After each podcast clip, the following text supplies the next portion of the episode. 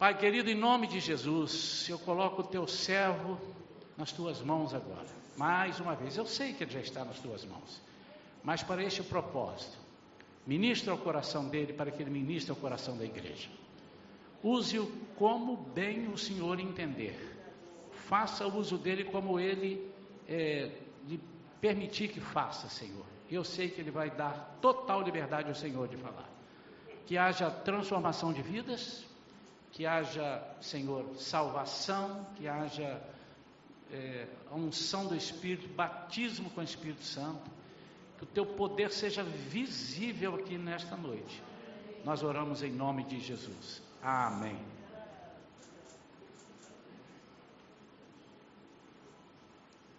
Amém. Graça e paz, igreja.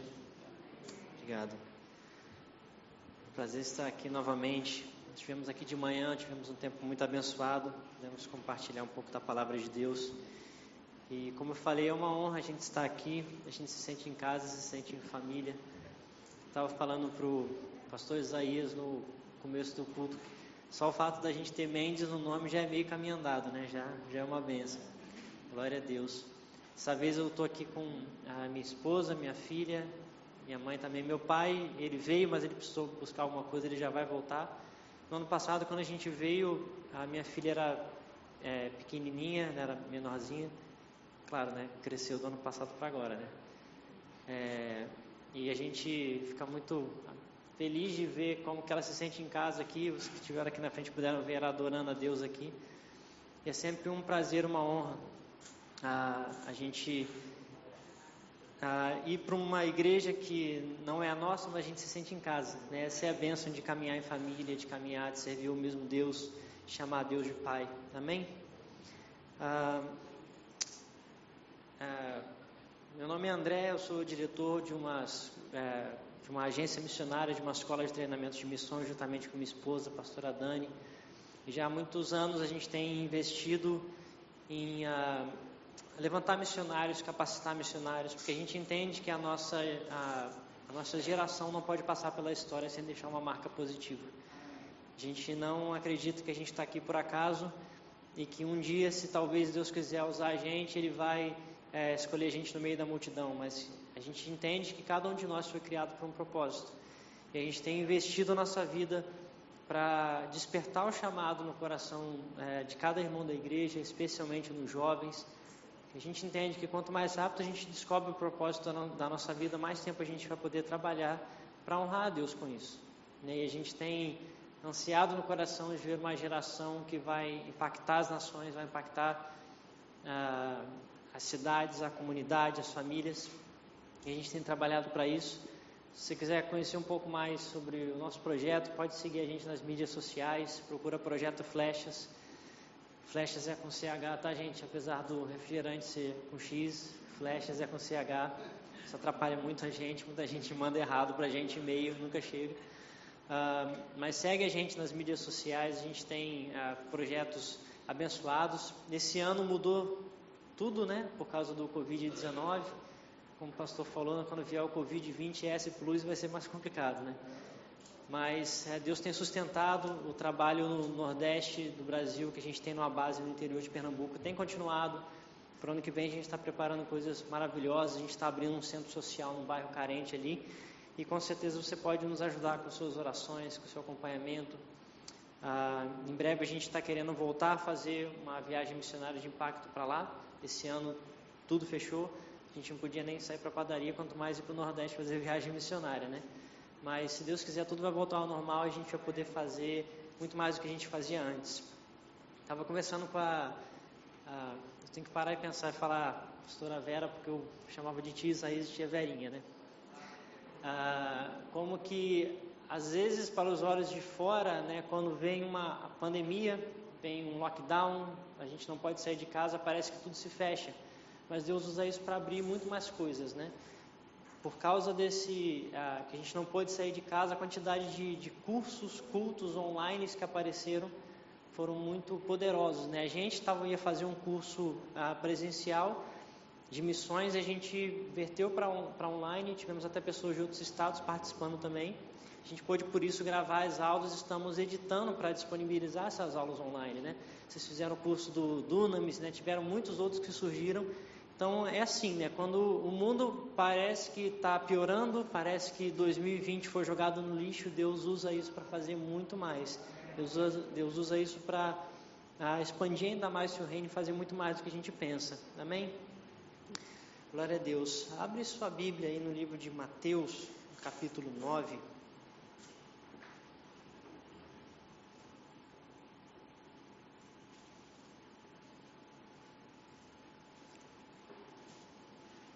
Evangelho de Mateus, capítulo 9, versículo 35.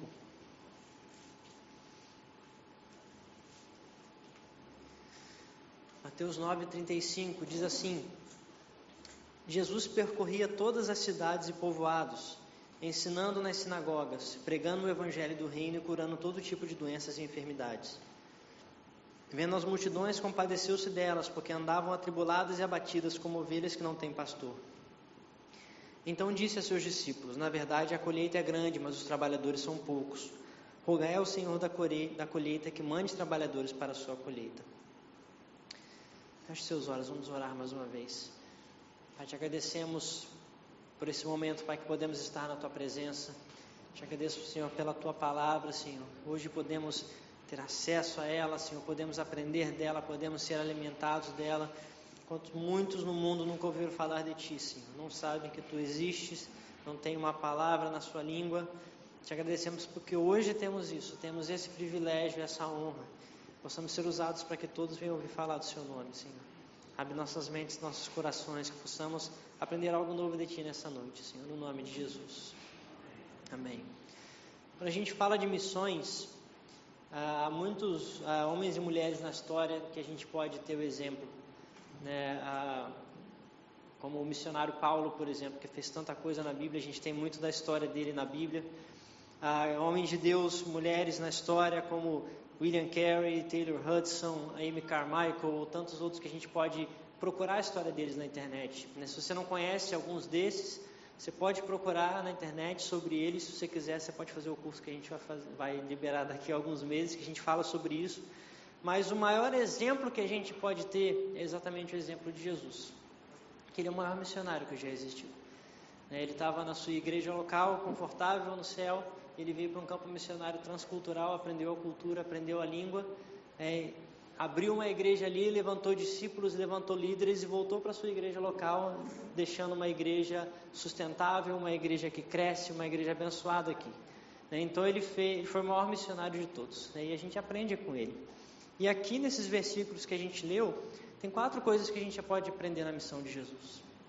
Primeiro, no versículo 35, diz assim: ah, e percorria Jesus todas as cidades e povoados, ensinando nas sinagogas, pregando o evangelho do reino e curando toda sorte de, doenças e enfermidades. A primeira coisa que a gente aprende aqui é o exemplo de Jesus. Quando a gente faz missões, a gente tem que entender que a gente não está fazendo sozinho. Jesus nunca manda a gente ir se a gente, é, se ele não for com a gente. Ele sempre manda a gente ir para onde ele vai.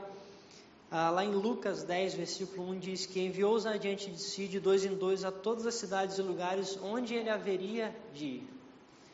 Quando a gente faz missões, uma das coisas que a gente não pode esquecer, ou talvez a coisa principal que a gente não pode esquecer, é Jesus. É falar de Jesus. Muitas vezes, quando se fala de missões, se pensa em, ah, em uma obra social, se pensa em dar comida, dar alimento, em dar água, em dar roupas, e tudo isso faz parte de missões. Mas se a gente só fizer isso, a gente não está fazendo missões. Estamos fazendo muitas boas obras, mas o principal, o essencial é falar de Jesus. Quando a gente, a gente teve por um tempo uma base missionária ali no norte do Brasil, em Roraima, e por conta da crise de, de uh, que a Venezuela está passando, vieram centenas uh, de milhares né, de pessoas da Venezuela uh, refugiados para o Brasil e as ruas de, de Boa Vista ficaram cheias de gente, muita gente morando nas ruas.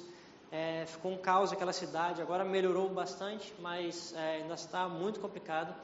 E nossos missionários ali começaram a fazer um trabalho com os refugiados. Né? A gente arrecadou algumas coisas para é, ajudar com roupa, né, com alimentos, mas eles também faziam trabalho com crianças, eles pregavam a palavra para, para os refugiados que estavam ali, também tentavam ajudar eles a se integrar na sociedade. Mas ah, alguns órgãos internacionais começaram a chegar ali, como a ONU, por exemplo, e começaram a organizar os campos de refugiados. E isso foi bom. Porém, por outro lado, eles ah, proibiram que se pregasse o evangelho ou qualquer outra religião. Não era possível, não era permitido falar de religião ali dentro. E muitas igrejas continuaram o trabalho ali e falaram: não, a gente não vai pregar de Jesus, mas a gente está fazendo missão aqui de outra forma. E a gente falava com os nossos missionários: não, não, vamos continuar a fazer isso, mas a gente não está fazendo missão se a gente não fala de Jesus. Vamos buscar outra forma para a gente falar de Jesus. E às vezes parece que é muito, muito simples isso que eu estou falando, mas às vezes a gente vai ver projetos missionários que fazem tanta coisa, mas se esquecem de falar de Jesus. A gente tira pessoas de situação de pobreza, mas não leva elas até a maior riqueza de todas, que é o tesouro de Cristo. Então, quando a gente faz missões, a gente não pode deixar Jesus de lado. E ele também nunca deixa a gente de lado. Ele não fala, vai, vai para aquele lugar lá, depois que você fizer tudo, volta e me conta.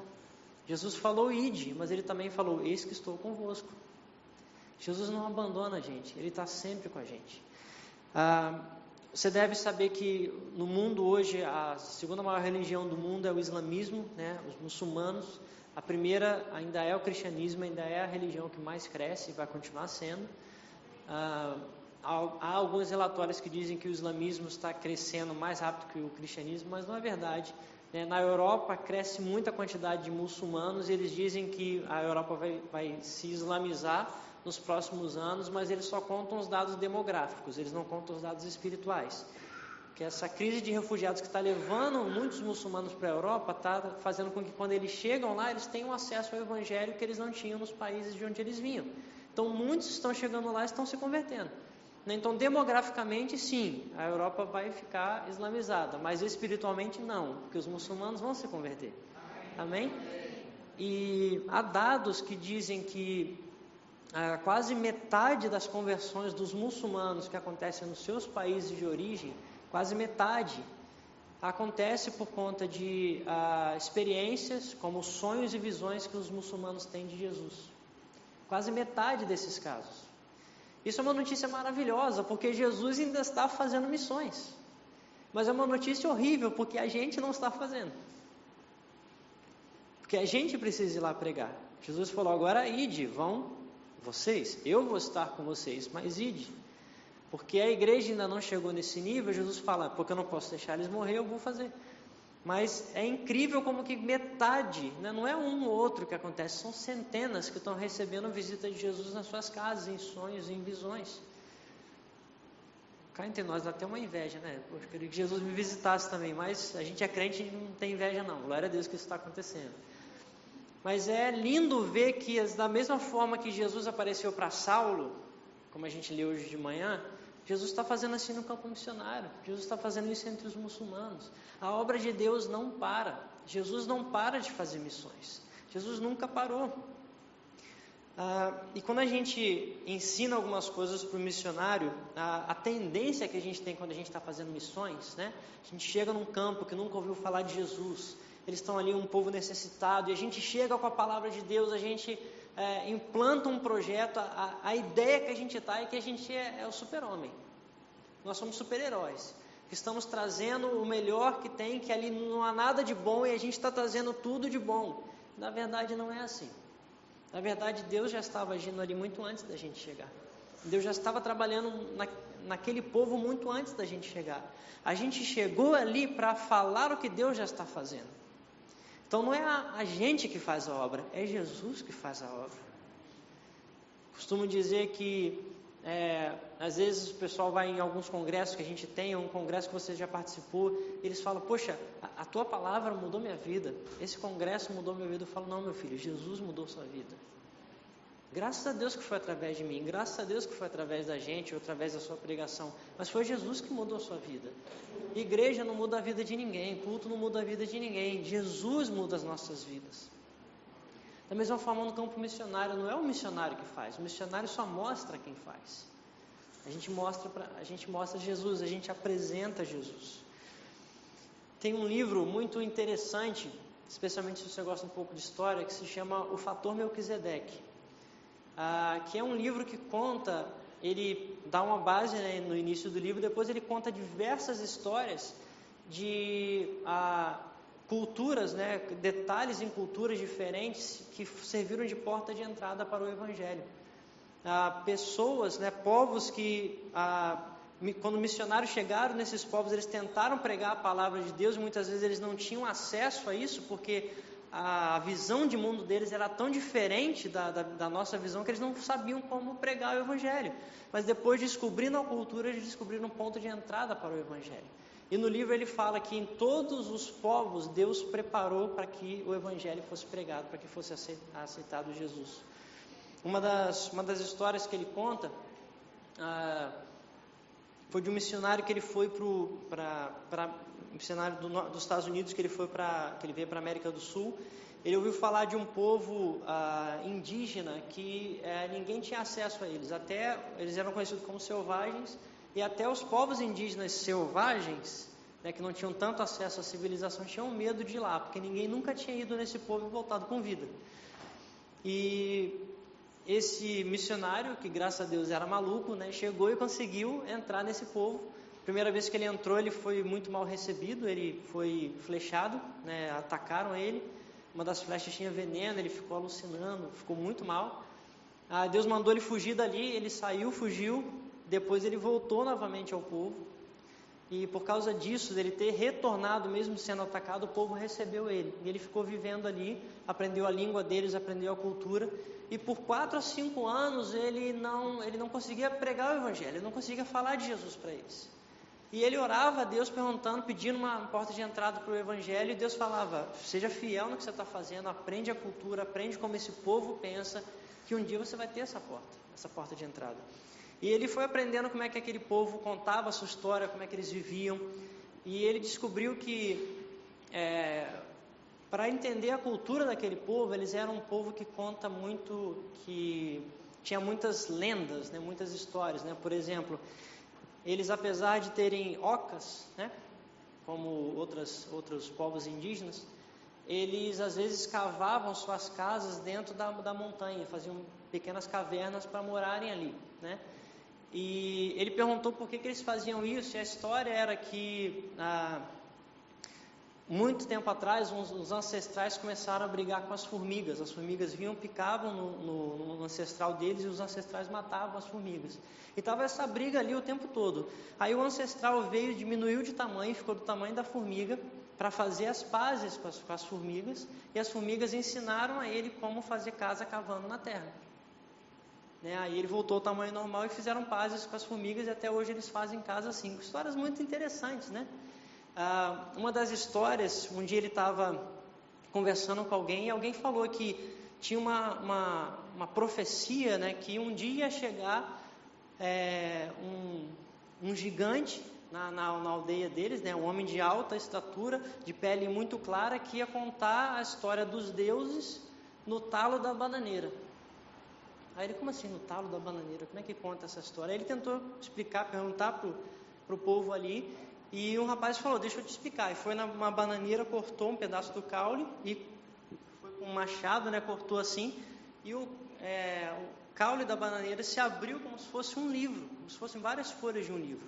Aí ele falou: Ah, eu já sei. Aí foi na mochila dele, pegou a Bíblia e abriu para eles. Falou: Então agora eu vou contar para vocês a história dos deuses. Porque era um gigante, ele era um norte-americano junto dos índios né, sul-americanos, ele era muito maior do que eles e muito mais branco do que eles. Então era a pessoa que estava esperada. E ele começou a contar para eles o evangelho. Mas como é que você vai falar? Ah, Deus mandou um filho para morrer por vocês. Mas por que, que tem que morrer por mim, né? Então às vezes eles não têm essa ideia. Aí ele falou: é, há muito tempo atrás, o homem era brigado com Deus. Deus e o homem brigavam. Aí Deus diminuiu, ficou do mesmo tamanho do homem para que vocês pudessem fazer as pazes e morar no mesmo lugar, assim como a história do homem e da formiguinha. E eles tiveram acesso ao Evangelho. É, naquele dia, dois, dois ou três estavam ali, eles, os três se converteram. Cerca de dois, três meses depois, toda a aldeia se converteu. Então, Deus prepara um ponto de entrada para todas as culturas, em todas as culturas, sempre vai um ponto de entrada. Tem uma outra história que conta que quando nesse, nesse povo tinha uma cultura muito interessante, que eles ah, eles davam muito valor à pessoa que traía os outros. Se, por exemplo, eu passasse a perna em você, mas você passasse a perna em mim melhor, você era considerado um herói, né? Então, quando ele foi contar a história de Jesus e Judas que traiu Jesus, Judas se tornou o herói. E ele ficou, meu Deus, como é que eu vou explicar que Judas é o mal e Jesus é o bom, né? Aí ele ficou tentando e falou, poxa, não dá para, não vou conseguir é, contar a história do Evangelho aqui. Jesus é o mal e Judas é o bom. Até que um dia ele descobriu que há uma outra, um outro detalhe na cultura deles, um outro costume que eles têm, que quando duas famílias brigam, eles fazem algo muito interessante para se reconciliar. Cada família pega o seu filho mais velho e dá como servo para outra. Dá como servo para outra família. Aí ele descobriu: ah, então foi isso. Deus e o homem estavam brigando. Aí Deus enviou o seu próprio filho como servo do homem para fazer as pazes, para retirar todo o problema com o homem. E eles tiveram acesso ao Evangelho. Graças a Deus o Evangelho entrou ali naquele povo. Isso é para mostrar que não é a gente que leva o Evangelho. A gente só abre os olhos deles para o Evangelho que já está lá. Então a gente aprende sobre o exemplo de Jesus. Jesus está fazendo, Jesus está fazendo missões. Jesus não entregou a obra para a gente e foi de férias para o céu, ele continua fazendo toda a sua obra. Amém?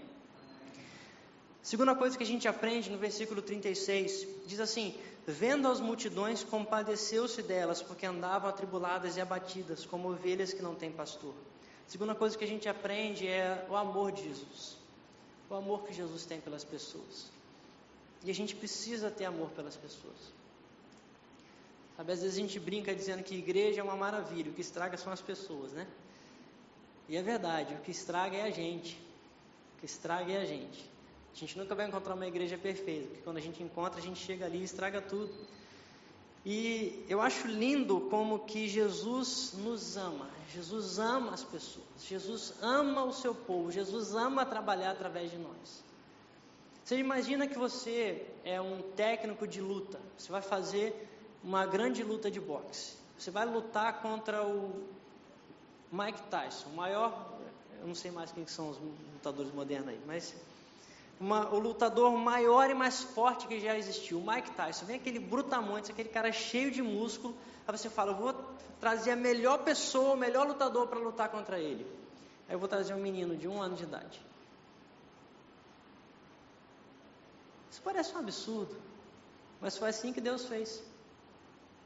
Foi assim que Deus fez. O inimigo se levantou e ele poderia ter mandado um grande guerreiro, mas ele mandou uma criança de um ano, que ia ser cuidada pelos pais, que ia ter a cultura de um povo que ele criou, que ia aprender a cultura de um povo que ele criou. Ele mandou um ser humano, mandou uma pessoa, uma criancinha, que não sabia se alimentar, não sabia se locomover, não sabia falar quando chegou à terra. Ele falou: É essa criança que vai te vencer, Satanás. É essa criança em meio a esse povo, é essa criança em meio a essas pessoas que vai te vencer. E não só isso, esse menino, quando ficou mais velho, juntou doze, passou a, a, a autoridade para eles e falou: agora é com vocês. Jesus podia fazer tudo por si só. Se imagina se ele aparecesse hoje na TV falando: Eu sou Jesus, aparece, prega o seu evangelho e some. Ia ser muito mais fácil as pessoas se converterem. Mas não, ele quer fazer através de mim, através de você. Essa é a maravilha de Deus, Ele não precisa da gente, ah, mas Ele ama fazer as coisas com a gente. Isso a gente entende um pouquinho quando a gente, quando a gente é pai, né? A Liz, nossa filha, sempre ama ajudar a gente, né? Às vezes a, a gente está estendendo roupa, colocando roupa no varal, e ela fica ali, pega o pegador, o prendedor de roupa, entrega para a gente, pega a roupa do, do balde e entrega para a gente. Às vezes ela faz isso umas duas ou três vezes, depois pega todos os prendedores e joga no chão, né? pega a roupa, joga no chão, põe também, tira a roupa que já está pendurada, né? Com certeza é aquela festa para a criança. Às vezes ela atrapalha mais do que ela ajuda, mas é tão bom ela fazer com a gente, é tão bom ela estar tá ali do nosso lado. A mesma coisa Deus pensa com a gente. Sabe, Jesus te ama. Jesus ama trabalhar com você. Ele poderia fazer sozinho, mas ele prefere fazer com a gente. Da mesma forma que Ele nos ama, nós precisamos ter amor pelos perdidos. Não dá para a gente fazer missões se a gente não tem amor pelas pessoas. A gente não pode, não pode ter só amor à obra, a gente não pode ter só amor à missão, a gente não pode ter só amor à igreja, a gente tem que ter amor pelas pessoas. Isso significa que muitas vezes a gente vai abrir mão de fazer certas coisas para investir nas pessoas. A gente vai abrir mão de certos programas, certos planejamentos que a gente tem por amor às pessoas. A gente precisa ter esse tipo de amor pelas pessoas. Jesus viu as, multidão, as multidões e se compadeceu delas. Jesus se compadeceu delas porque andavam atribuladas como ovelhas que não têm pastor. Em João 3,16 diz assim: Porque Deus amou o mundo. Não porque Deus se interessou pelo mundo. Não porque Deus viu o mundo como seu campo. Não porque Deus viu o mundo como sua missão. Mas porque Ele amou o mundo. Ele enviou seu Filho. A gente precisa fazer as coisas por amor. Quando perguntaram a Jesus qual é o maior mandamento de todos, de todos os mandamentos que Deus já deu para, para o povo judeu, não são só aqueles dez, são trezentos e alguns, trezentos e poucos. Muitos mandamentos que, Deus deu ali no Velho Testamento para Moisés. Qual é o maior de todos os mandamentos? Jesus fala: ama Deus acima de todas as coisas e ama o próximo como a ti mesmo. Ama e ama. Adora a Deus com tudo que você tem e sirva ao próximo. Ame ao próximo como a ti mesmo. Esse é o maior mandamento. E ele ainda fala: disso dependem toda a lei e todos os profetas. Tudo que a gente faz depende do amor que a gente tem pelas pessoas. A gente precisa buscar o amor pelas pessoas. Não dá para a gente cumprir a grande comissão sem cumprir o grande mandamento. Não dá para a gente ir por todas as nações, pregar o evangelho, batizar se a gente não cumpre o grande mandamento, que é amar a Deus acima de todas as coisas e amar ao próximo como a ti mesmo. Versículo 37 diz assim: Então se dirigiu aos seus discípulos. A seara, na verdade, é grande, mas os trabalhadores são poucos. A terceira coisa que a gente aprende aqui é a preocupação de Jesus. A gente aprende o exemplo de Jesus, a gente aprende o amor de Jesus e a gente aprende a preocupação de Jesus. Sabe, às vezes a gente começa a fazer, a gente vê uma necessidade ah, no mundo, a gente vê uma necessidade na nossa nação e a vontade que a gente tem realmente é fazer tudo. Tem tanta coisa para fazer, a vontade que a gente tem é fazer tudo, mas sempre a gente precisa perguntar a Deus: Deus é para eu fazer isso? Sabe, às vezes eu fico me perguntando por que que eu me perguntava, né, por que que Jesus não curou a todos quando ele estava aqui na terra? Ele curou todos que vinham até ele, mas ele não curava a todos. Ele não salvou todos os fariseus, todos os romanos. Por que, que ele não fez isso? Ele teve essa oportunidade, ele perdeu essa oportunidade. Mas ele nos explica que ele só fazia aquilo que o Pai mandava. Ele veio para levantar aqueles doze discípulos, para inaugurar o seu reino, para trazer o Evangelho, entregar nas mãos dos discípulos, porque era a sua missão na terra. Ele veio para morrer por nós. Pregar o Evangelho a todos os povos é nossa missão. A gente precisa entender o que, que Deus tem de nós. Às vezes a gente fica olhando, poxa, mas olha só o que está acontecendo, será que ninguém percebe? Sabe quando Maria, Maria e Marta estavam, Jesus estava na casa de Maria e Marta, ah, Maria estava ali aos pés de Jesus, recebendo tudo que ele tinha falado, e Marta estava atribulada com todas as coisas. Ou ao contrário, né? Mas enfim, uma das irmãs estava atribulada com todas as coisas, fazendo muito trabalho, fazendo muita obra. Aí ela chega para Jesus e fala: Jesus, não te importas. Sabe, às vezes a gente fica tão cheio de fazer as coisas que a gente insulta Deus. Deus, você não se importa.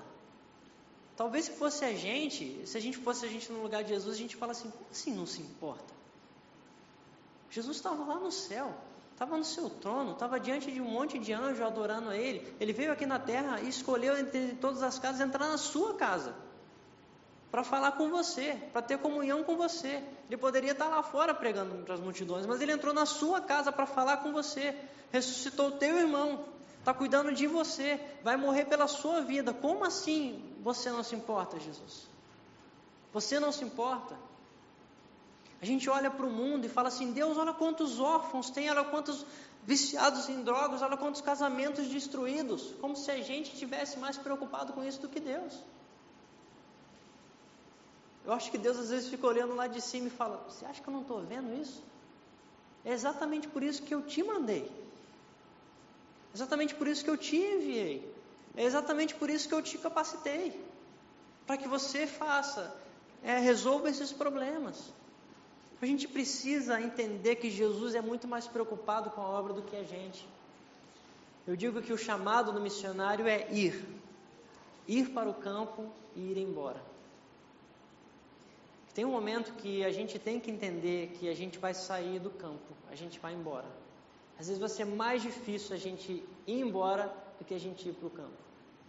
Só Deus sabe o tamanho do pedaço do meu coração que eu não deixei lá no Timor-Leste. Eu voltei em 2008 para o Brasil e nunca consegui mais voltar para o Timor-Leste. Deus não abriu essa porta e eu entendo, né? Eu fico triste com ele. Mas toda vez que eu ouço alguma coisa do Timor-Leste, arde o meu coração. Sabe por quê? Porque eu estava lá e Deus falou: Meu filho, agora volta. Acabou seu tempo aqui. A gente diz isso para os missionários: você tem que entender que uma hora você vai embora. Mesmo que você fique três meses aqui, seis meses, um ano, dez, cinquenta anos, uma hora você vai embora. Nem que seja sair do campo direto para o céu, mas uma hora você vai embora. A palavra de Deus que você semeia aí vai continuar. O projeto que Deus deu para você implantar aí vai continuar, mas você vai embora. Não coloque todo o peso do ministério sobre os seus ombros. Não coloque toda a preocupação da obra sobre os seus ombros. Faz o que Deus te chamou para fazer. Ah, mas não tem muita necessidade? Tem, tem muita necessidade.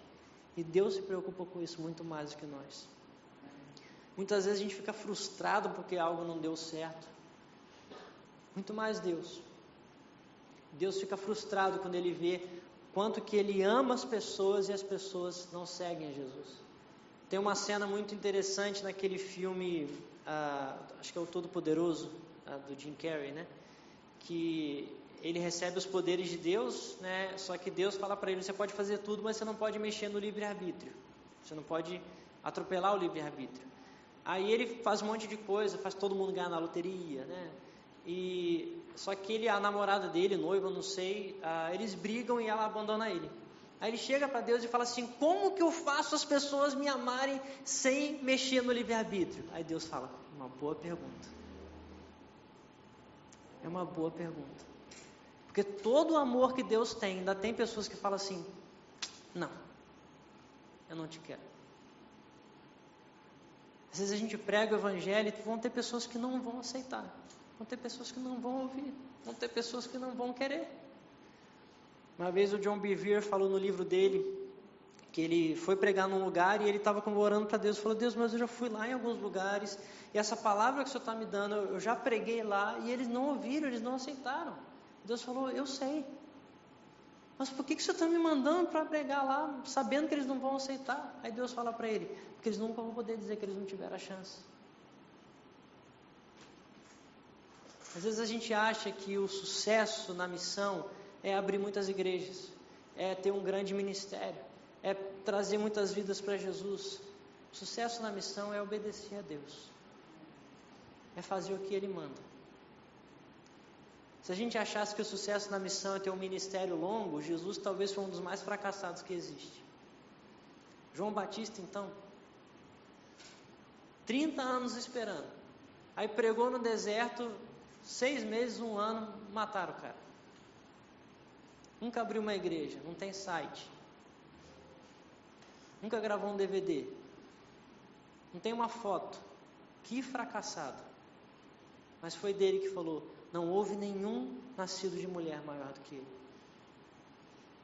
Porque ele foi fiel ao que Deus tinha para ele. Ele foi fiel até o final. A gente precisa estar disposto a abrir mão da obra quando Jesus nos pede, porque a obra é dele. A gente precisa estar disposto a abrir mão de tudo que Deus nos fala, de tudo que a gente tem, porque a obra é dele.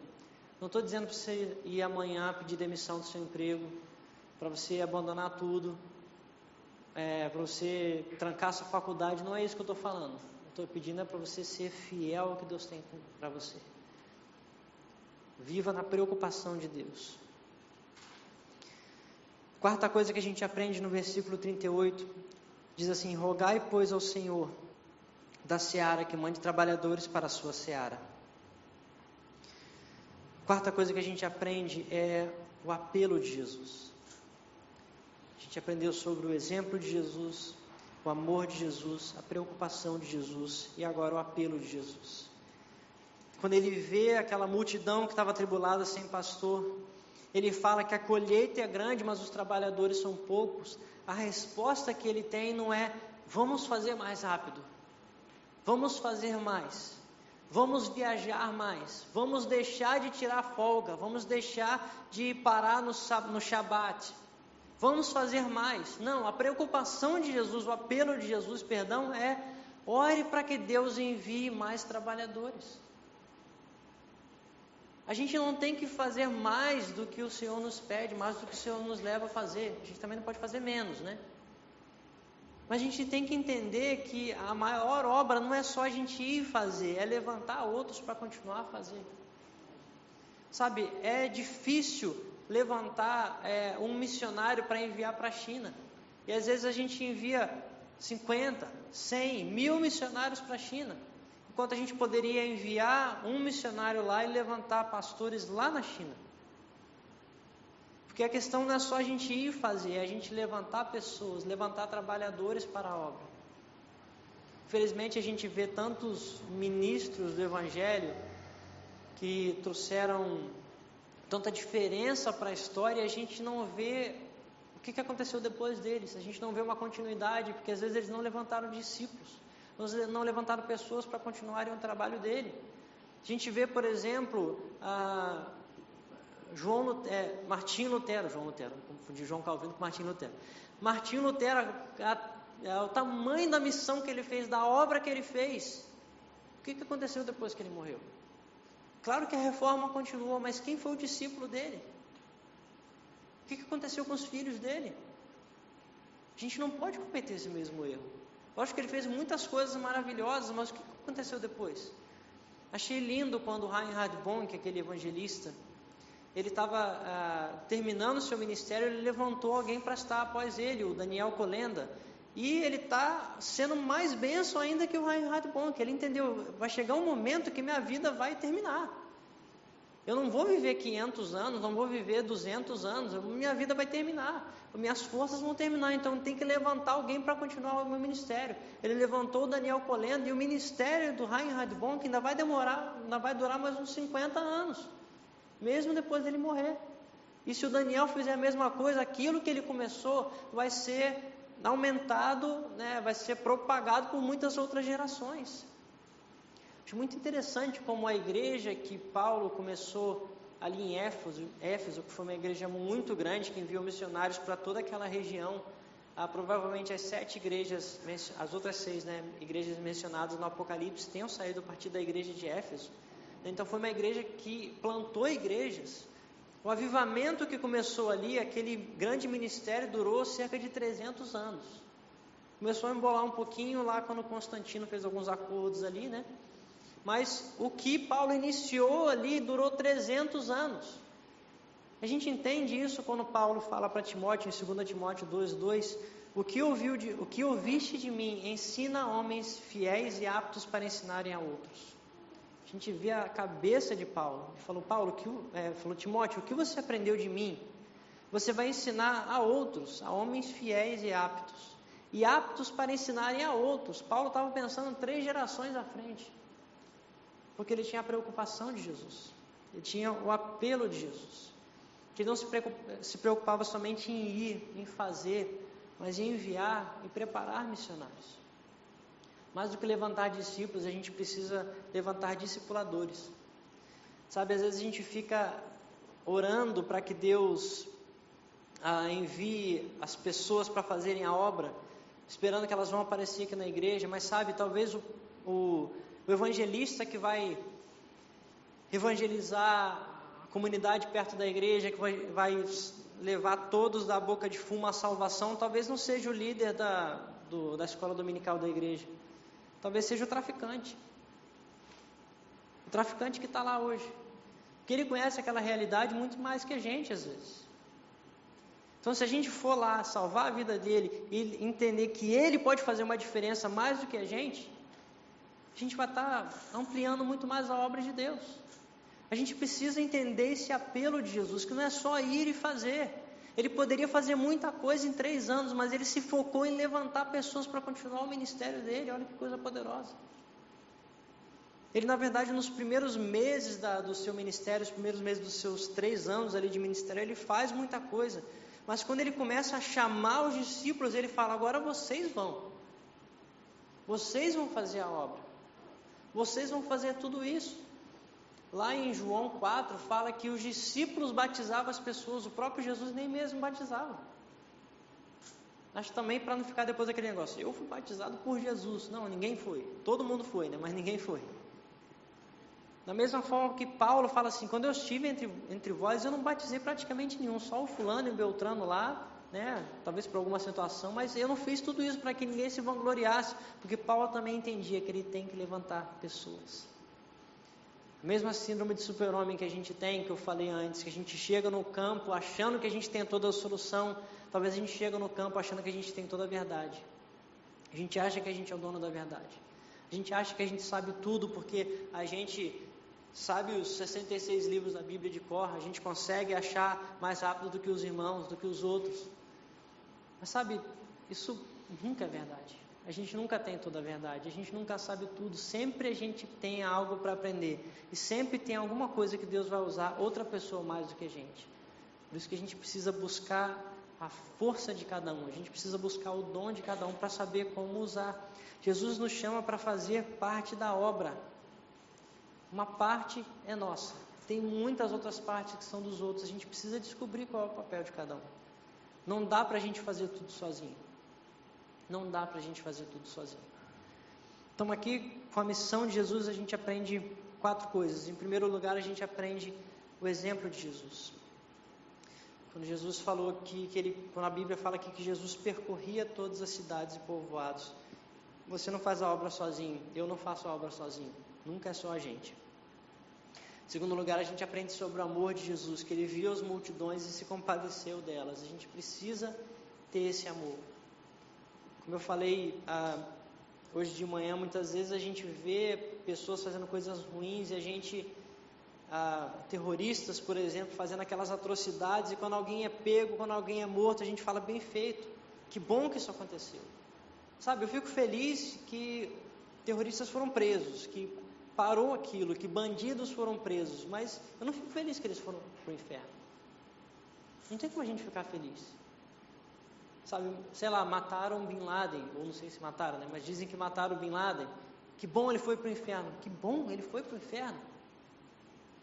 Sabe, eu vi uma notícia há uns anos atrás de um missionário americano que ele foi é, serviu ali no Oriente Médio um tempo, né, em Israel e na Palestina. E ele conta que um dia ele teve, ah, ele teve a oportunidade de conversar com Yasser Arafat, que foi um grande líder ali na Palestina. E numa dessas reuniões ele perguntou se ele podia mostrar para ele, eles podiam assistir juntos o filme Paixão de Cristo de Jesus. E ele falou: "Ah, vamos assistir", né? E eles assistiram esse filme juntos. E eu, o missionário ali, né, o Yasser Arafat e vários soldados ali, e disse que em alguns momentos ele sentiu o Yasser Arafat ah, emocionado com aquilo que ele estava vendo, né? E depois ele falou que ele pôde compartilhar de Jesus com ele. Alguns anos depois, é, o Arafat morreu. E com certeza ele não fala isso na notícia, e provavelmente ele nunca vai falar, mas é, o autor da notícia é, levanta a hipótese de que o Yasser Arafat pode ter se convertido antes de morrer. Com certeza não dá para noticiar um negócio desse, que senão a confusão que ia dar no mundo ia ser muito grande. Mas vai ser legal a gente chegar no céu e encontrar o Arafat lá? Sabe o que, que vai ser mais legal? Ver Yasser Arafat abraçado com Deus. E Deus olhando para o diabo falou assim: Está vendo? Você mentiu, você roubou, você trapaceou, você enganou, mas com um pouquinho do meu amor eu ganhei a vida dele.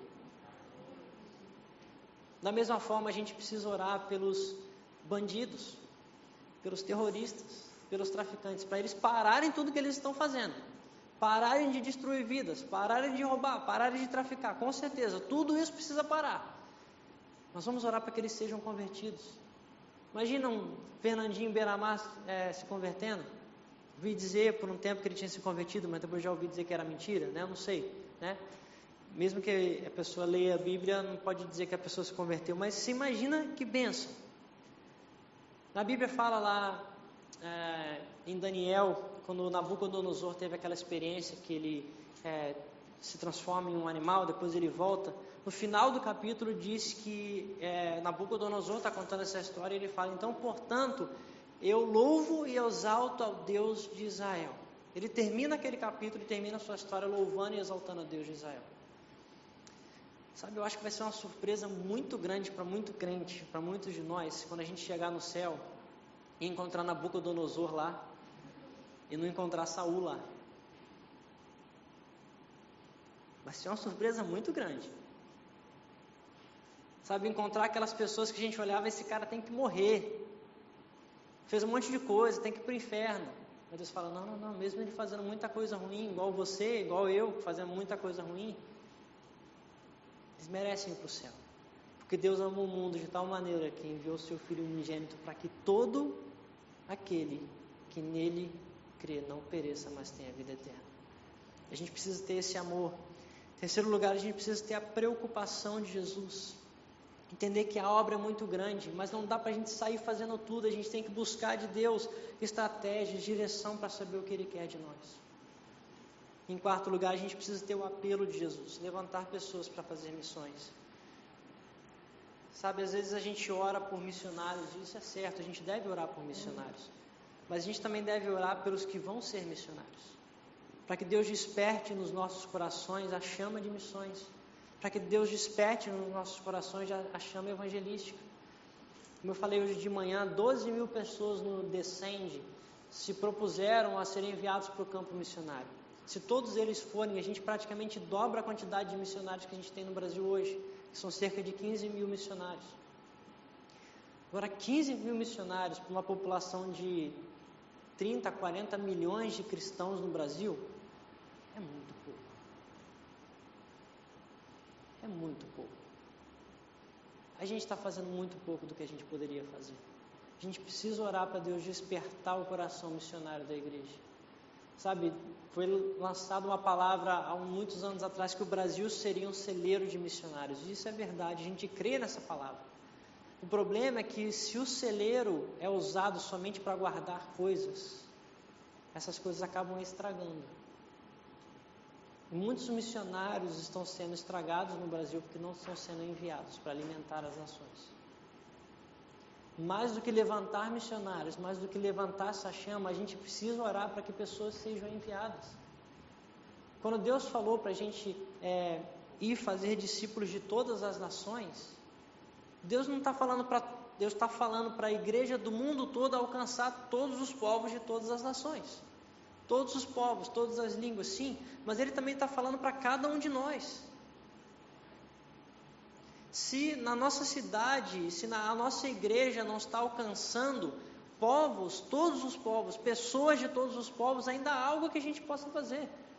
Não estou dizendo para você pegar né, uma pessoa e mandar para cada um dos 15 mil povos que existem no mundo. Mas não, a gente pode orar por cada um desses povos. Tantos que nunca ouviram falar de Jesus, tantos que às vezes a gente nem conhece. Eu passei um ano no sul da Ásia, no Timor-Leste, e ali há cerca de há muda um pouco, né? Às vezes, mas a, a última vez que eu pesquisei, né? lá tem 23 dialetos diferentes, 23 línguas são faladas ali, uma população de 1 milhão e 200 mil habitantes mais ou menos, 23 línguas diferentes são faladas ali, uma nação que é menor que Sergipe. Ah, então, muitas vezes, a, a confusão de linguagens ali. E dessas 23 línguas, a língua oficial do país, que é o Tetum, tem parte da Bíblia traduzida para a língua deles. Parte da Bíblia. Alguns, alguns livros do Novo Testamento. Eles estão nesse processo de tradução. Isso só ali. Só ali no Timor-Leste, 23 línguas. No Brasil, há, há, há 23 povos ainda não alcançados, fora comunidades ribeirinhas.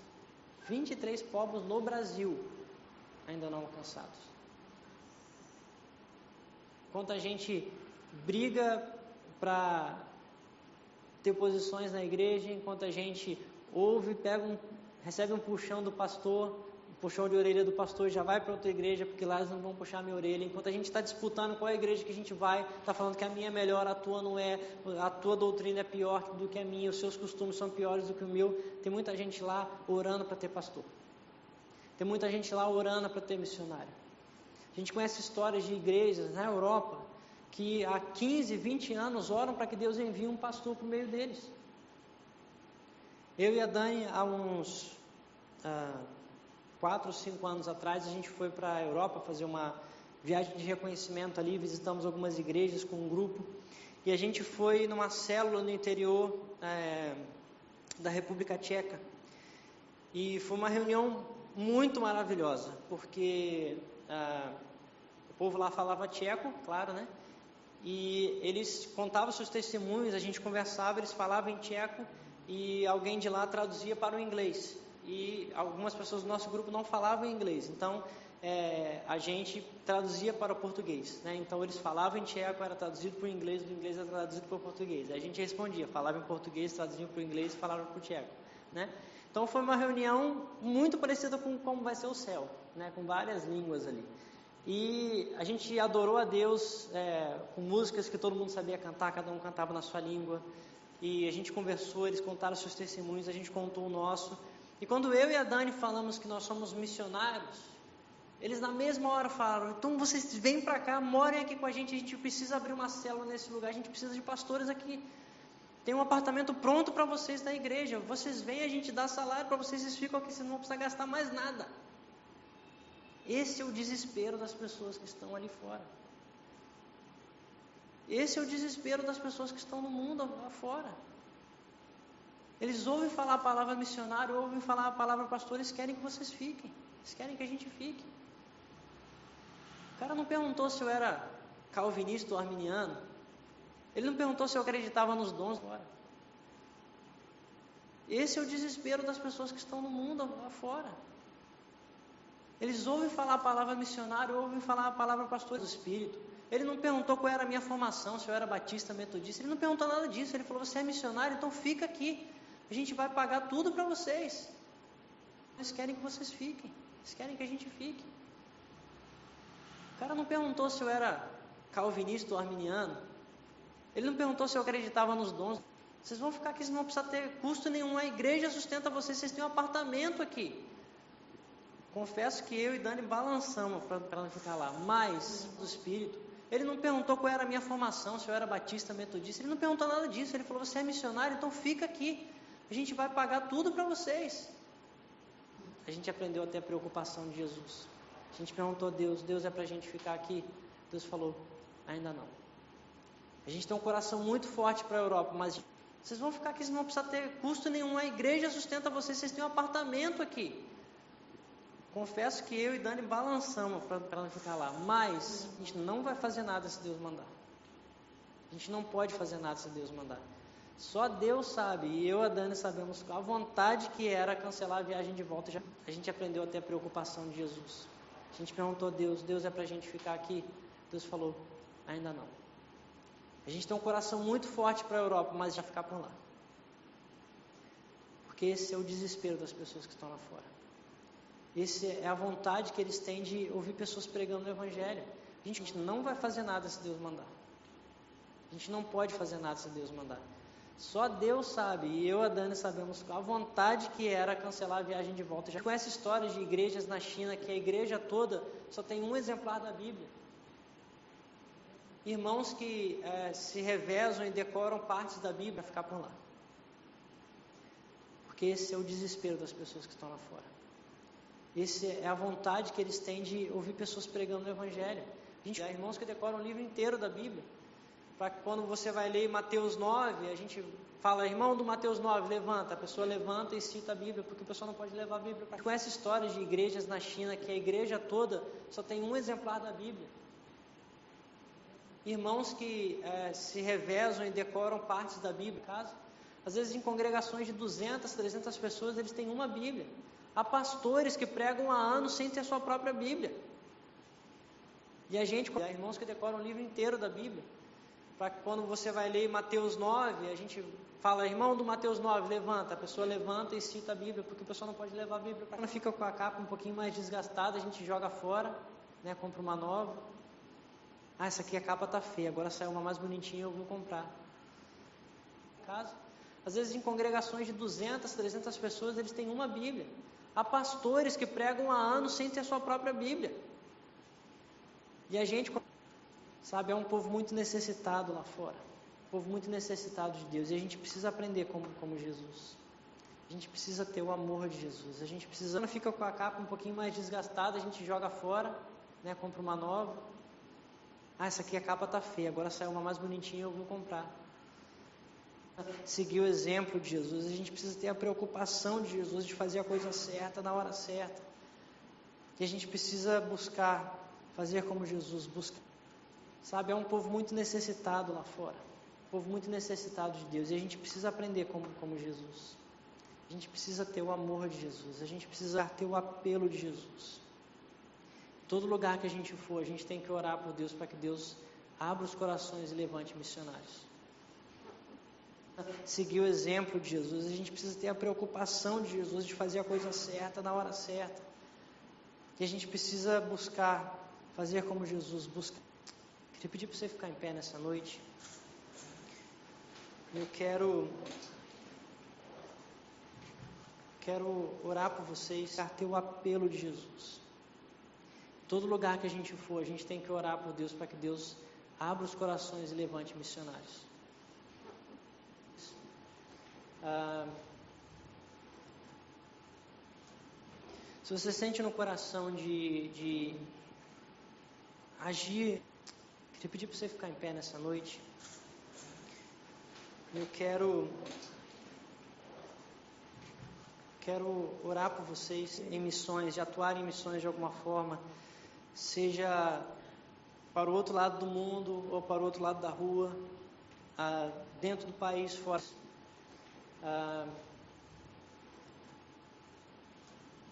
se você sente no coração de, de agir do país, se você sente de ser intercessor de missões, se você sente de ser investidor em missões, quero te pedir que, se você quiser sair do seu lugar e vir aqui na frente, nós queremos em missões, de atuar em missões de alguma forma, seja para o outro lado do mundo ou para o outro lado da rua, ah, dentro do país, fora por você. Eu não estou pedindo para você me sustentar em missões. Se você quiser, eu não vou negar, amém? Mas eu não estou pedindo, não é isso que eu estou pedindo, mas para você buscar com os pastores do país. Se você sente de ser intercessor de missões, se você sente de ser investidor em missões, quero te pedir que, se você quiser sair do seu lugar e vir aqui na frente, nós queremos orar por você. Eu não estou pedindo para você me sustentar em missões. Se você quiser, eu não vou negar, amém? Mas eu não estou pedindo, não é isso que eu estou pedindo, mas para você buscar com os pastores da igreja a, a obra de missões que eles estão fazendo, né, ou para os projetos que eles têm, para que cada um de nós possa ser parte disso. Cada um de nós pode ser parte da obra de Deus. Não há novo demais, não há velho demais. Não há pessoas incapazes de fazer missões. Cada um tem um dom específico, cada um tem um chamado, cada um tem algo que pode fazer para Deus, que pode fazer na missão de Deus. Então, se você sentir que você quer fazer alguma coisa, Deus tocou no seu coração nessa noite, quero pedir que você saia do seu lugar e venha aqui à frente. Nós queremos orar por você. Quer fazer alguma coisa, Deus tocou no seu coração nessa noite, quero pedir que você saia do seu lugar e venha aqui à frente.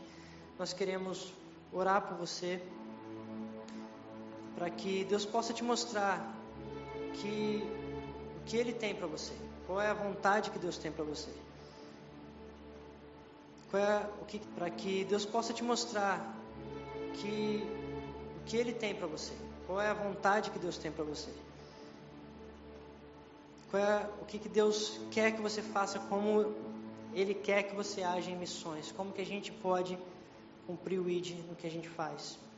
No jeito que a gente vai, que Deus quer que você faça, como Ele quer que você age em missões, como que a gente pode cumprir o ID no que a gente faz. No jeito que a gente vai adorando ao Senhor, a gente vai é, levantar no altar de adoração, Senhor. Queria chamar os pastores, ah, meu pai também, ajudar a gente. Adorando ao Senhor, a gente vai é, levantar no altar de adoração, Senhor. Queria chamar os pastores, ah, meu pai também, ajudar a gente a orar. Se a Dani e minha mãe estiverem aí fora, quiserem vir ajudar também, podem vir. Que a gente possa orar e entregar nossas vidas a Deus. Orar. Se a Dani e minha mãe estiverem aí fora, quiserem vir ajudar também, podem vir. Que a gente possa orar e entregar nossas vidas a Deus. realmente entregar nossas vidas a Deus, não somente da boca para fora, não somente com emoção, mas que Deus realmente entregar nossas vidas a Deus, não somente da boca para fora, não somente com emoção, mas que Deus possa nos mostrar um caminho para servir a Ele, cumprir o ID, em nome de Jesus. Que possa nos mostrar um caminho para servir a Ele, cumprir o ID, em nome de Jesus.